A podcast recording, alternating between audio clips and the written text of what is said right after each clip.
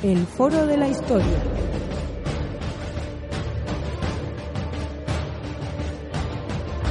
El pasado tiene mucho que contar.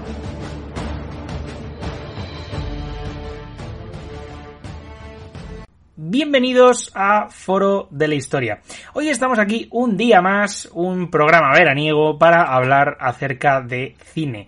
Es verdad que el pobre Rubén eh, en algún momento me va a asesinar mm, seguramente en cuanto me descuide porque estoy tocando sus temas, pero eh, fue una maravillosa idea de Rubén el hablar un poco de cine, se nos ha pegado y hoy vengo a hablar con Iván eh, pues después de ese maravilloso programa que hicimos sobre la batalla del Ebro en el cine, sobre eh, la película 1898, Los últimos de Filipinas. Pues un poco, es una película que en su momento tuvo bastante tirón, de hecho es más, eh, yo no suelo ir mucho al cine, y fui al cine, o sea que eso, eso dice bastante de la película, al menos de, de, su, de su marketing a la hora de venderse. Y eh, bueno, pues he de decir que es una película que a mí personalmente me gustó mucho. Y bueno, pues creo que es un episodio eh, bastante interesante, bastante controvertido también y que ha dado, eh, bueno, pues eh, bastantes páginas eh, en los libros y bueno, pues en este caso eh, películas, ¿no? En la pantalla. ¿Cómo estás, Iván? ¿Qué tal? Buenos días, o buenas tardes Bueno, o buenas noches, días, según donde lo escuchen los estos oyentes. Pues sí, realmente depende cuando nos escuchen, igual que lo de veraniego. Pues depende del mes que nos escuchen, porque esto ya se queda aquí en la nube. Seguro- Y cuando cada uno quiera, lo ve. Seguro que hay ahí un tío en Rusia escuchando este programa a 40 grados bajo cero y de hijo de puta, veraniego no. Pues un saludo para ese compañero ruso. bueno, pues venimos a hablar sobre un tema que la verdad que históricamente, bueno, pues es bastante importante. Primero vamos a dar unos pequeños eh, datos acerca de la película. Una película que se grabó en 2016. De hecho, yo recuerdo haberla visto eh, aproximadamente en segundo de carrera. Eh, una, mm, una película bastante interesante que dura, bueno, pues casi dos horas. Eh, 115 minutos más concretamente. Y eh, bueno, la verdad que una película que habíamos hablado de un director que es Salvador Calvo, bastante interesante también. Eh, de hecho, su primer largometraje fue este. Así que nada, y con actores bastante interesantes como es eh, Javier Gutiérrez, que por cierto es eh, bastante famoso ahora, eh, por, sobre todo por series de, de televisión, o Luis Tosar, por ejemplo, que también son, pues eso, ha ganado además recientemente un Goya, o sea que son actores, digamos, dentro del cine español de renombre. Una película con, bueno, pues la verdad que un presupuesto que hablábamos antes y, bueno, primero me gustaría también que Iván diera su opinión sobre ello, de 6 millones de euros, un presupuesto que desde mi punto de vista es bastante pequeñito para lo que luego es la peli, ¿no? Da la sensación de que, mm, digamos, mm, pues eso, está muy bien hecha para un presupuesto bastante pequeño. Yo es verdad que desconozco bastante sobre cuál es, cuál será el presupuesto de otras películas, pero por ejemplo los Anillos fue una pasada el dinero que se gastaron en ello. Sí que es verdad que también necesitaba más efectos especiales quizá que, que esta peli. Pero bueno, la recaudación sin embargo fue bastante pequeñita. Llegó a un tercio de lo que se gastaron en presupuesto, uno aproximadamente unos 2 millones de euros. Y nada, ¿qué, ¿qué opinas tú de ello? Porque la verdad que lo hablábamos antes, ¿no? Estuvieron nueve semanas grabando el pues la película y, y bueno, pues tampoco es mucho tiempo ni tampoco es mucho presupuesto. ¿Verdad? que si miras sin saber, igual que tú, ¿eh? sin saber cuánto cuestan realmente las cosas en el cine, si lo comparas con presupuestos de otras películas, eh, a mí el resultado me parece bastante bueno, porque además la película Eh, comienza a acercarse bastante a estas grandes producciones americanas de, de hechos históricos con grandes escenarios, con ambientaciones, uniformes, con... Vamos, parece que sea eso, pues una película, no, no se la esperaría uno de una película española si se hubiera hecho de aquí hace 15 años. Entonces, con 6 millones de presupuesto, está grabando nueve semanas en, en Guinea Ecuatorial, se fueron a llamarla a Guinea. Y sacar esta película a mí me sorprende bastante. De hecho, la recaudación, bueno, pues la recaudación es la recaudación, pero como, como producto final, a mí me parece una película bastante digna, ya solo a nivel de, de manufactura de la película. Luego nos puede gustar más, nos puede gustar menos como película, pero el resultado final a mí me parece bastante bueno. Coincido totalmente contigo, la verdad. De hecho, mm, creo que sí que es verdad que es un presupuesto bastante pequeñito para luego una película, la verdad que bastante guay. De hecho, es una peli que la tenéis en Netflix por si queréis verla. De hecho, es donde la, la vi yo. Eh, digamos después de obviamente verla en el cine. Y, y, bueno, la verdad que está, está muy bien. Además es una, es una película que estuvo nominada a los Goya.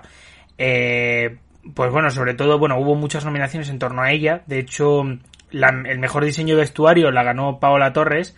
Eh, ganó un Goya por ello y luego hubo un montón de nominados pues por ejemplo sobre el actor revelación o sobre pues el mejor director Nobel que de hecho se quedaron nominados simplemente pero pero bueno estuvo bien la verdad creo que es una película que además tuvo críticas pero pero bueno eh, creo que es una película relativamente bueno, pues fidedigna, aunque bueno, sí que es verdad que estábamos, estaba justo leyendo ahora que a, personas como Arturo Pérez Reverte o tal dijeron que era una basura, básicamente, literalmente basura, dijo el, pobre hombre.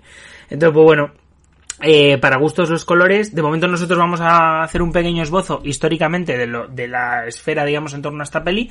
Y aunque es verdad que llegamos cinco años tarde, o dependiendo de cuándo lo escuchen los oyentes, eh, pues bueno, queríamos un poquito hacer, eh, nada, un, poquito de un esbozo histórico. Lo va a hablar eh, Iván, nos va a contar un poquito en torno a esta guerra en Filipinas. Y pues nada, Iván, adelante, todo tuyo. Pues sí, muy bien, vamos a hablar un poco de esto, porque sí que es verdad que la película sucede dentro de la guerra hispano-española, o sea, española y filipina, vaya. Pero claro, la película en sí no es una cosa que la trate demasiado, sino más bien es un acontecimiento que pasa dentro de, pero durante la película no ves cómo se desarrolla este conflicto, ni mucho menos, ni pretende hacerlo. ¿Vale? Entonces vamos a situarnos más o menos a finales del siglo XIX, en el que en los años, la década de los 70, 80, la economía española básicamente, bueno, pues estaba eh, a caballo entre un modelo de industrialización basado en modelos europeos, vaya, y con unos territorios en ultramar que eran las colonias, ¿vale? Que eran unas zonas que se las puede llamar como se les quiera llamar, ¿eh? a nivel de nomenclatura, pero al fin y al cabo eran unos territorios que estaban en ultramar, donde tenían unas ciertas ventajas económicas los españoles peninsulares para desarrollar negocios y bueno, y sacar réditos en un lugar donde tenías las materias primas cerca, la mano de obra era más barata y tenías solo el inconveniente de que estaba lejos a nivel a nivel marítimo. Pero claro, también el hecho de que esté lejos a nivel marítimo también te supone que a nivel comercial tengas que moverte por el mar y no tengas por qué mm, y que no sea, vamos, que no sea una desventaja, que el, paseo a Filipinas te puede hacer pasar por muchos mercados. Bueno, entonces, ¿cómo estamos? en este momento, España tenía de tres importantes focos coloniales. Tenía Cuba, Puerto Rico y Filipinas. Pero en estas últimas décadas del siglo XIX, eh, Cuba empieza a ser una isla demasiado inestable. ¿vale? Empieza a haber diferentes guerras, diferentes levantamientos con los cubanos. Y tenemos, por ejemplo, yo que sé, la Guerra de los Diez Años, que es de 1868 a 1878, la Guerra Chiquita, que es del 79 al 80, y luego la propiamente Guerra de Independencia, que empieza en el 95. Son estas sublevaciones de la población cubana que quiere dejar este régimen colonial español y pues algunos sectores optar a una especie de equiparación territorial con la península y otros por la independencia.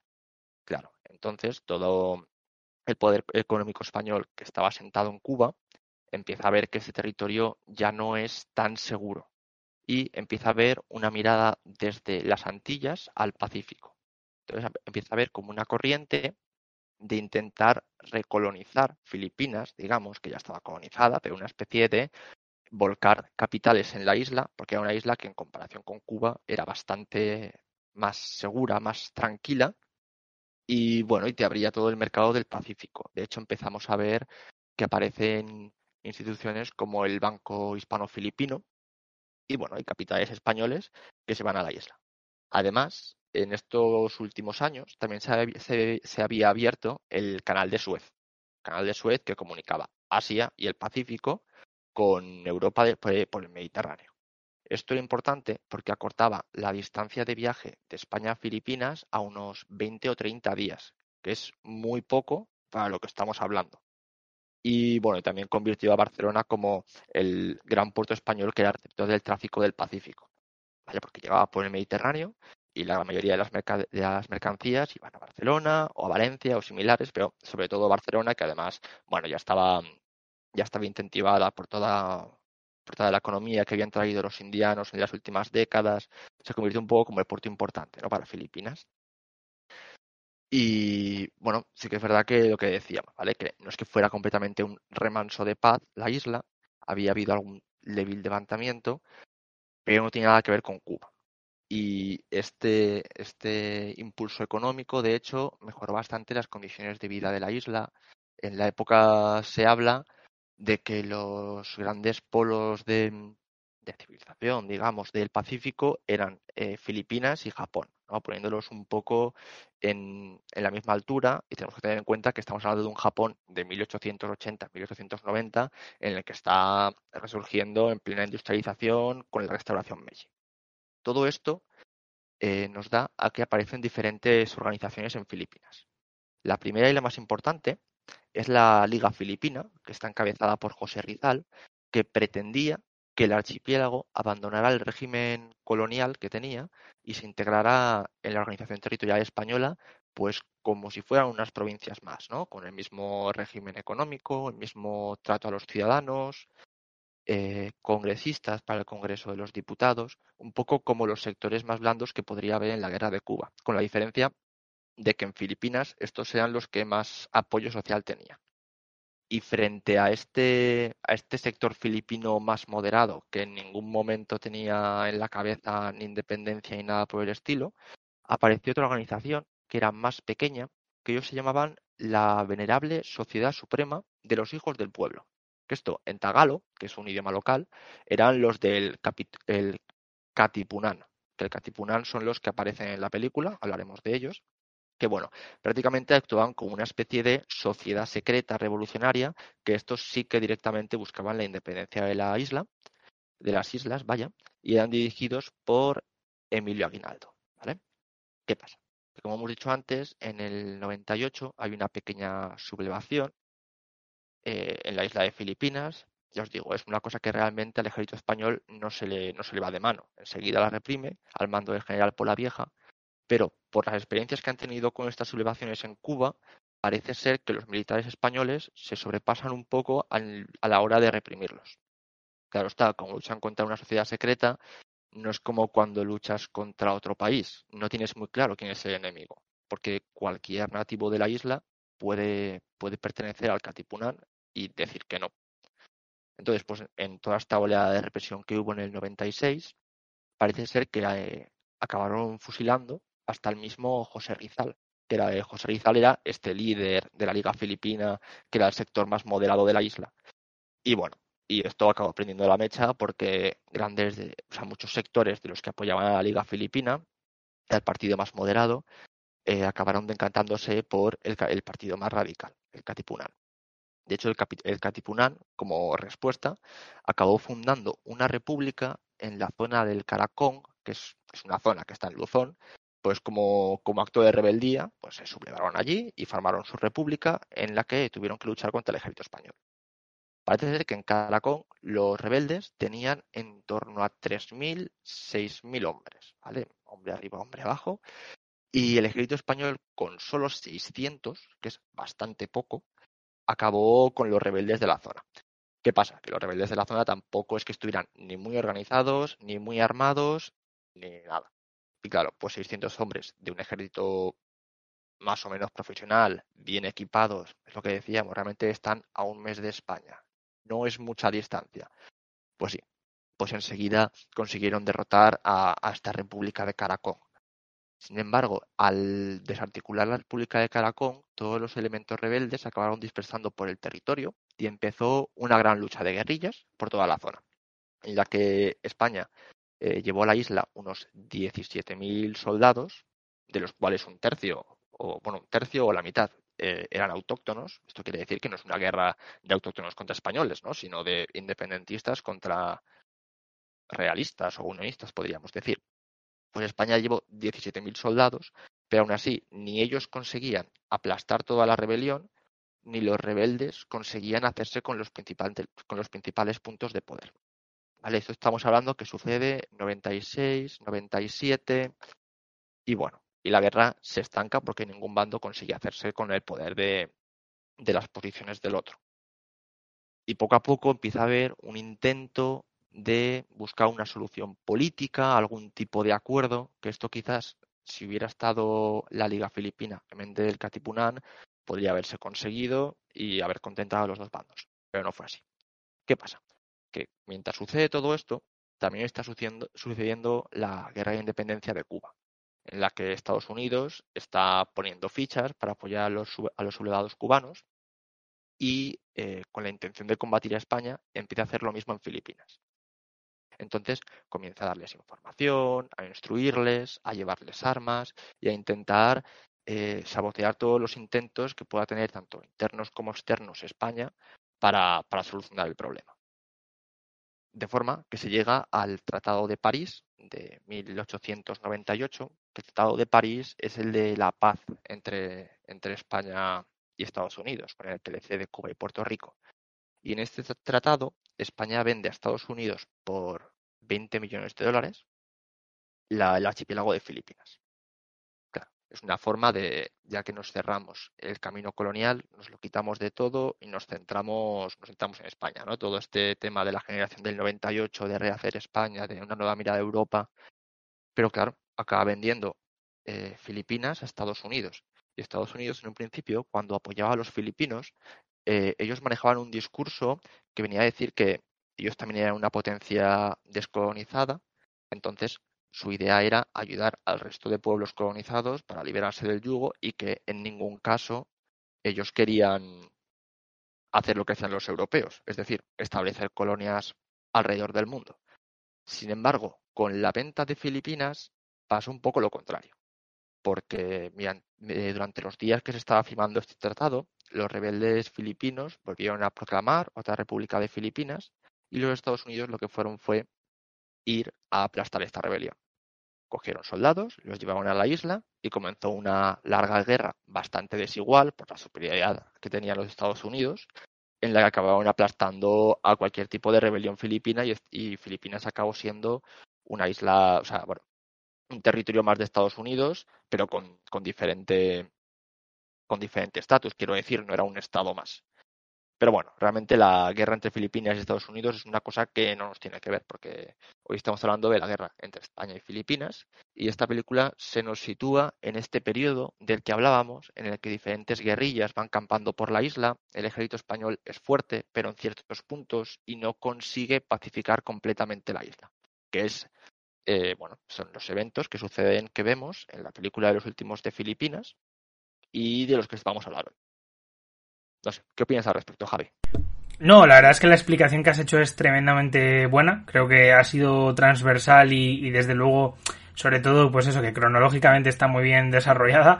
La verdad es que es un, o sea, más allá de lo que viene siendo el, el pues eso, el tema de las guerras de independencia, la que menos se conoce es la de Filipinas, principalmente porque, bueno, todo el mundo se centra en Cuba cuando hablamos de esto, al menos, quiero decir a, nivel, no digo historiadores, que sí que es verdad que hay bastantes estudios sobre esto.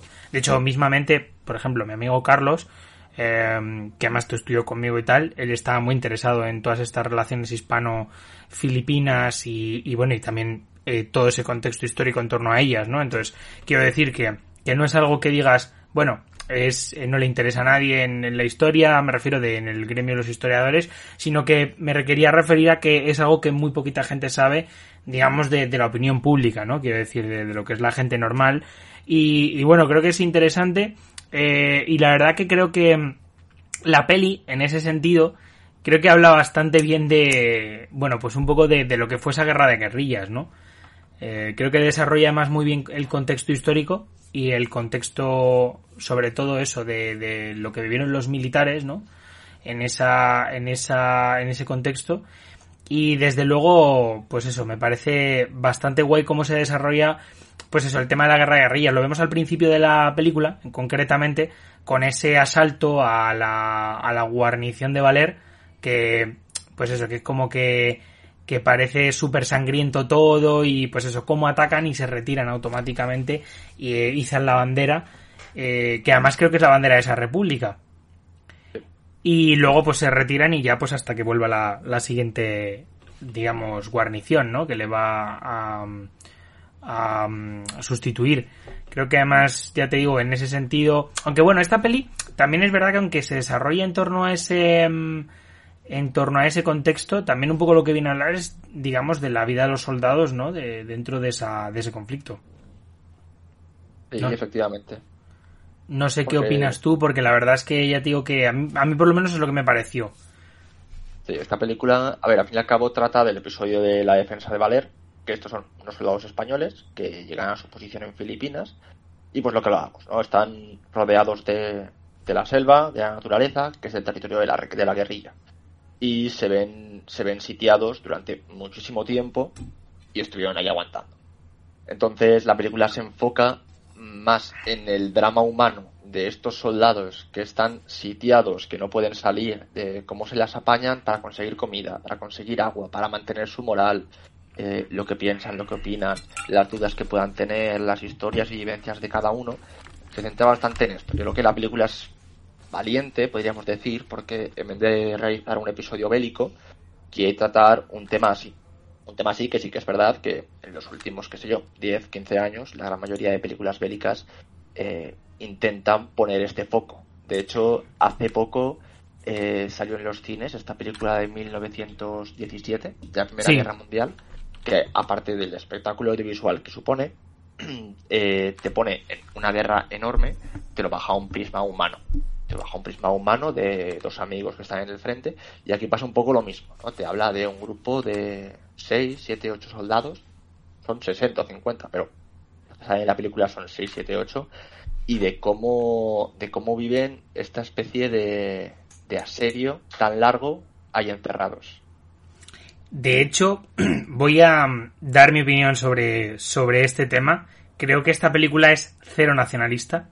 Creo que además es eh, quizá incluso una crítica a, a ese, a ese nacionalismo español que, digamos, considera que el imperio es, era glorioso y tal, cuando luego realmente se ve en ese drama humano, pues gente que no sabe escribir, gente que, por ejemplo, se ha librado de ir a la guerra porque son, tienen una capacidad adquisitiva grande, mientras que otros soldados realmente no se pueden librar, eh, y me parece que había uno en concreto que le ofrecían eh, volver a, o sea, que cuando volviera de la guerra, como él no tenía eh, con las soldadas se iba a pagar una especie de curso de pintura o iba a empezar a trabajar con el párroco de, de su pueblo, ¿no? Y entonces me parece bastante interesante también un poco que habla un poco yo creo de la desigualdad de España entre digamos eh, sobre todo desigualdad económica y en lo que se traducía digamos con respecto a esta guerra no de gente que tenía mucho poder adquisitivo que se libraba eh, por pagando digamos como a un sustituto, o sea, quiero decir,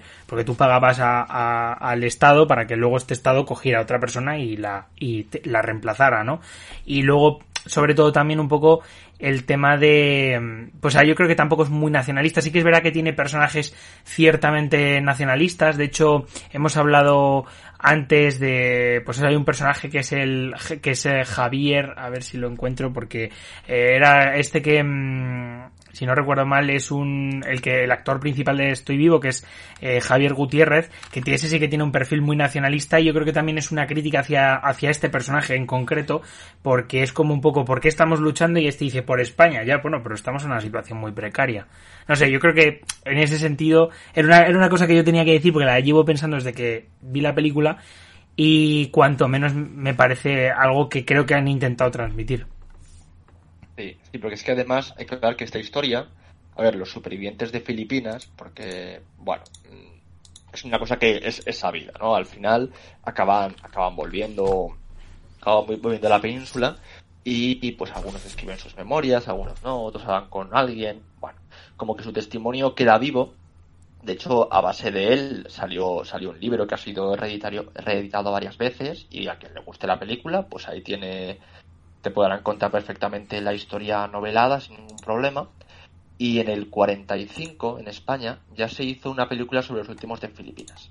Que, bueno, pues en el 45 tenía una, un punto de vista, una línea bastante diferente. Ellos, esa película tiene un discurso que quería resaltar, pues la hazaña bélica. La hazaña bélica de cómo 50, 60 soldados aguantan tanto tiempo en una isla que está rodada, que está completamente rodada de enemigos y ellos se mantienen ahí a pesar de que parezca que todo está perdido, porque su deber militar y su deber para con la patria es, bueno, es cumplir esa misión que es mantener el sitio.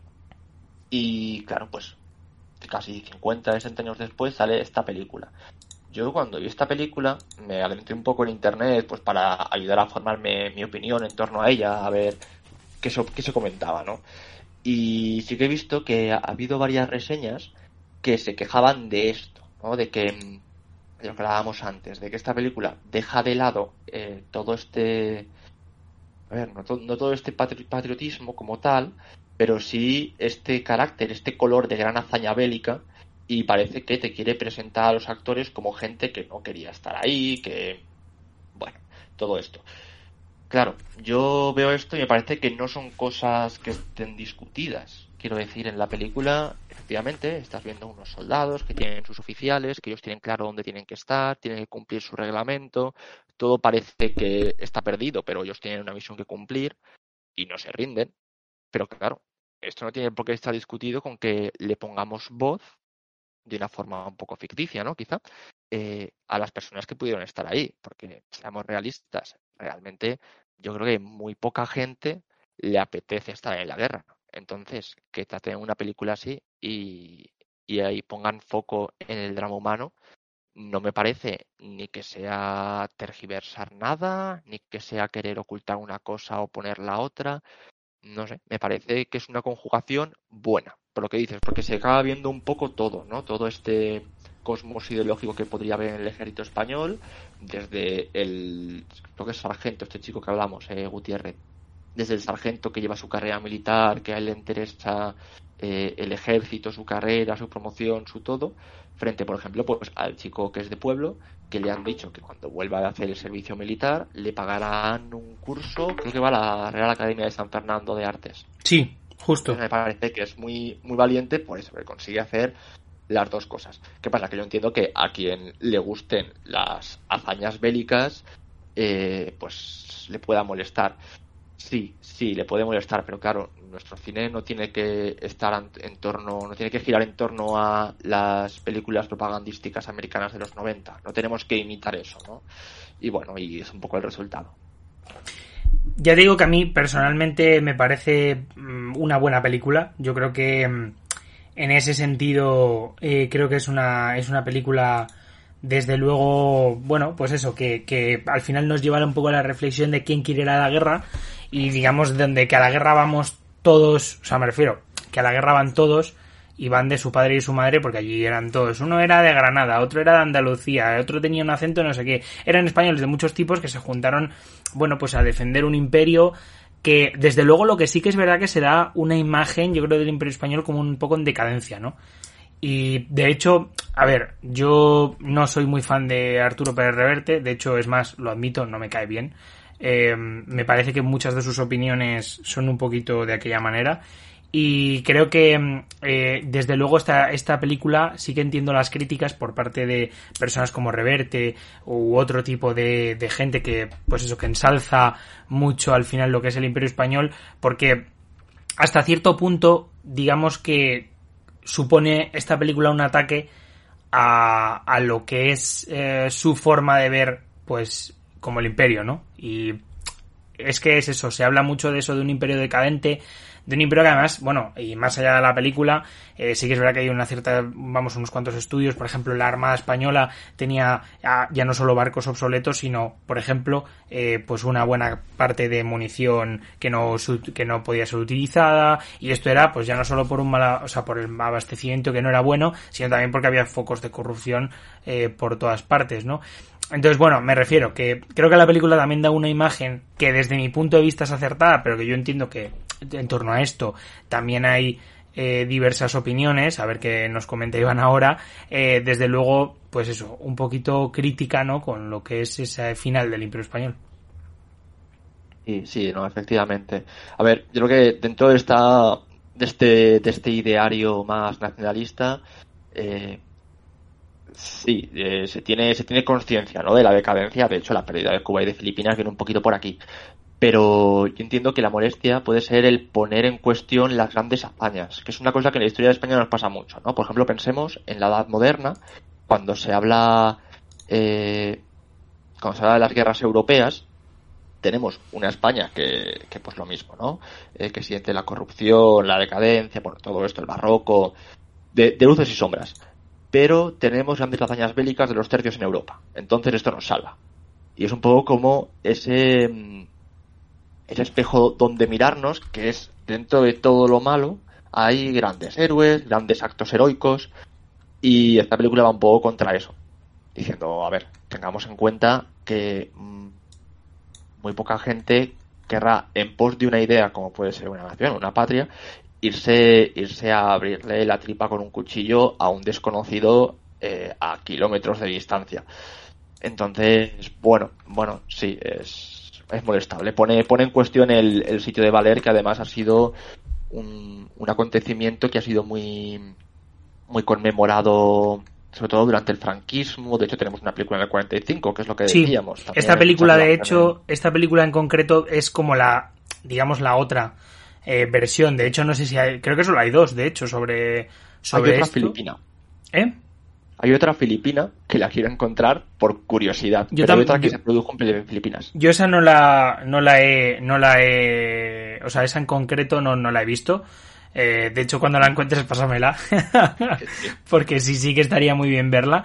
Y sobre todo por ver la otra visión, ¿no? Porque yo creo que cuanto menos es, es algo bastante interesante. Y, mm, y la verdad que sí, hay otra en el 45 de, de, pues eso, de los primeros años del franquismo. Sobre todo, claro, también hay que tener en cuenta que tiene sentido que sean los primeros años del franquismo porque es el momento, digamos, de la autarquía, de, pues eso, una exaltación de los valores nacionales. Cinco, bueno, eh, seis años después de haber ganado la guerra civil, eh, el bando sublevado, entonces bueno, también es, es, es entendible. Pero bueno, yo creo que esta película también supone otra cosa, que es, es la reedición de, ese- de esa temática en el cine, eh, ya en democracia, que, oye, pues quieras o no, es necesario, pues exaltas otras cosas, y desde luego el contraste es, eh, vamos, bastante importante.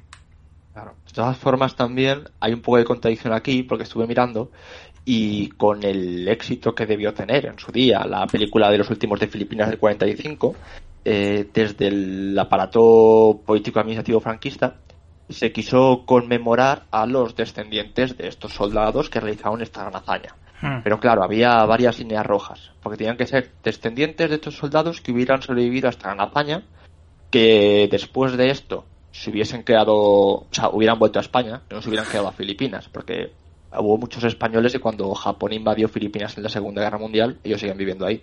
Hmm. Pues tenían que ser españoles que hubieran vuelto a España y que eh, en su familia no hubieran participado en el ejército republicano. Entonces acabaron conmemorando a cuatro o cinco. Quiero decir que es que hasta con esto tienen sus contradicciones, ¿no? Pero bueno, es simplemente un apunte curioso. también es entendible, quiero decir, no vas a, al final a, mm, pues eso, a conmemorar al, porque al final, pues eso, no vas a coger y decir, bueno, es que estos, los familiares al final eran rojos, en ese contexto, sobre todo muy caliente después de la, del final de la guerra civil, es entendible. Yo la verdad, y ya creo que por último voy a hacer un pequeño esbozo un poco de, de lo que, de eso que a mí me ha parecido, la verdad que yo la recomendaría, creo que es una buena, eh, película, sobre todo pues eso, para pasar una tarde ahora de, de verano, o bueno, de invierno, si, si estáis eh, en, en Rusia perdidos, pero vamos, en cualquier caso, eh, creo que es una buena, una buena película para, bueno, pues al final eh, pasar la tarde.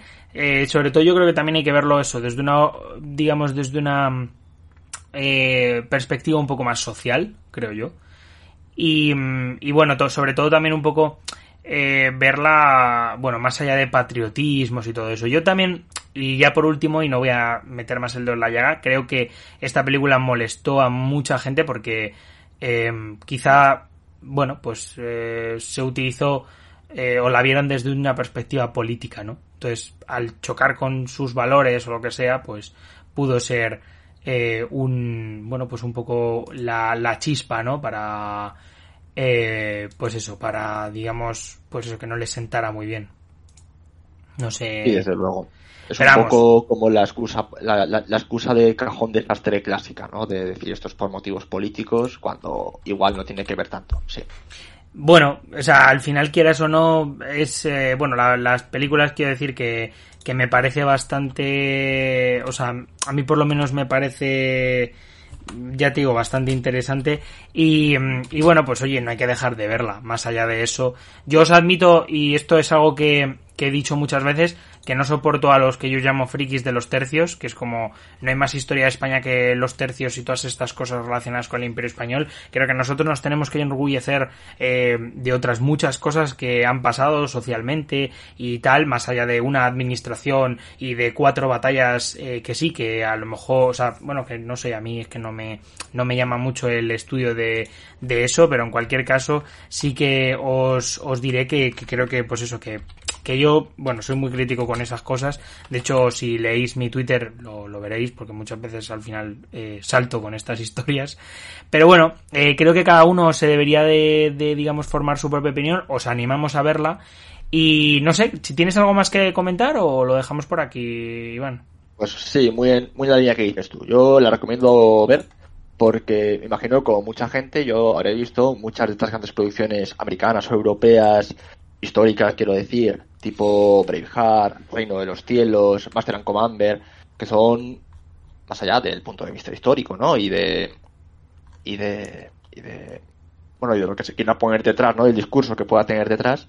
Eh, hemos visto como grandes producciones extranjeras y esta pretende ser lo que comentaba al principio, ¿no? Como una, un intento de llegar a esta espectacularidad en la pantalla que tienen otras películas. Evidentemente, con menos presupuesto, utilizando la, la, magia del cine para que parezca lo que no parezca y lo que no parezca parezca, con todas sus salvedades, pero con un gran elenco de actores, en unos escenarios que son estupendos. Y bueno, luego si nos vamos a todo este tema de apartados más técnicos, que si iluminación, que si música, que si fotografía, la verdad es que la película es espectacular.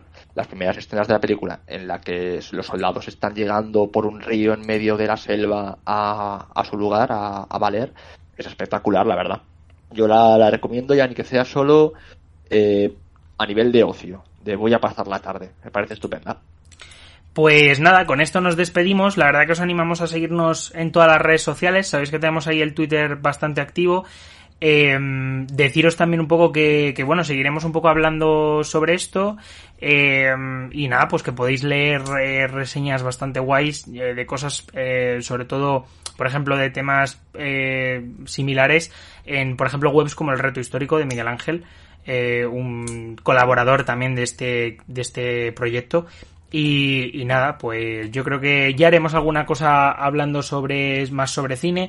La verdad que también nos animamos a ver el anterior episodio a este con Iván justo sobre la batalla del Ebro.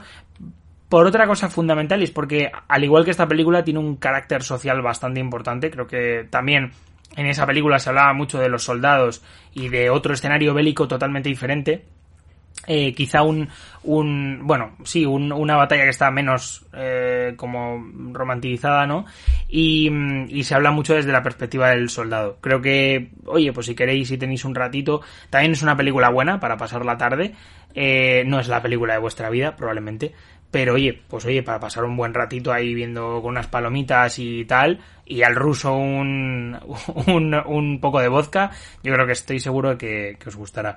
Así que nada, con eso nos despedimos. Ha sido un placer, como siempre, Iván. Eh, la verdad que desde que te estamos aquí en Foro de la Historia con, colab bueno, colaborando contigo, o más bien tú colaboras con nosotros, o ya te has unido totalmente al proyecto, que, que ya es eso, eso último, lo que quería decir eh, esto va mucho mejor y creo que le damos mucha más variedad. Así que nada, yo siempre agradecido. Eh, creo que con colaboradores como tú en concreto, este proyecto tiene mucha tralla que dar todavía. Y pues nada, oye, por mi parte me despido. Chao.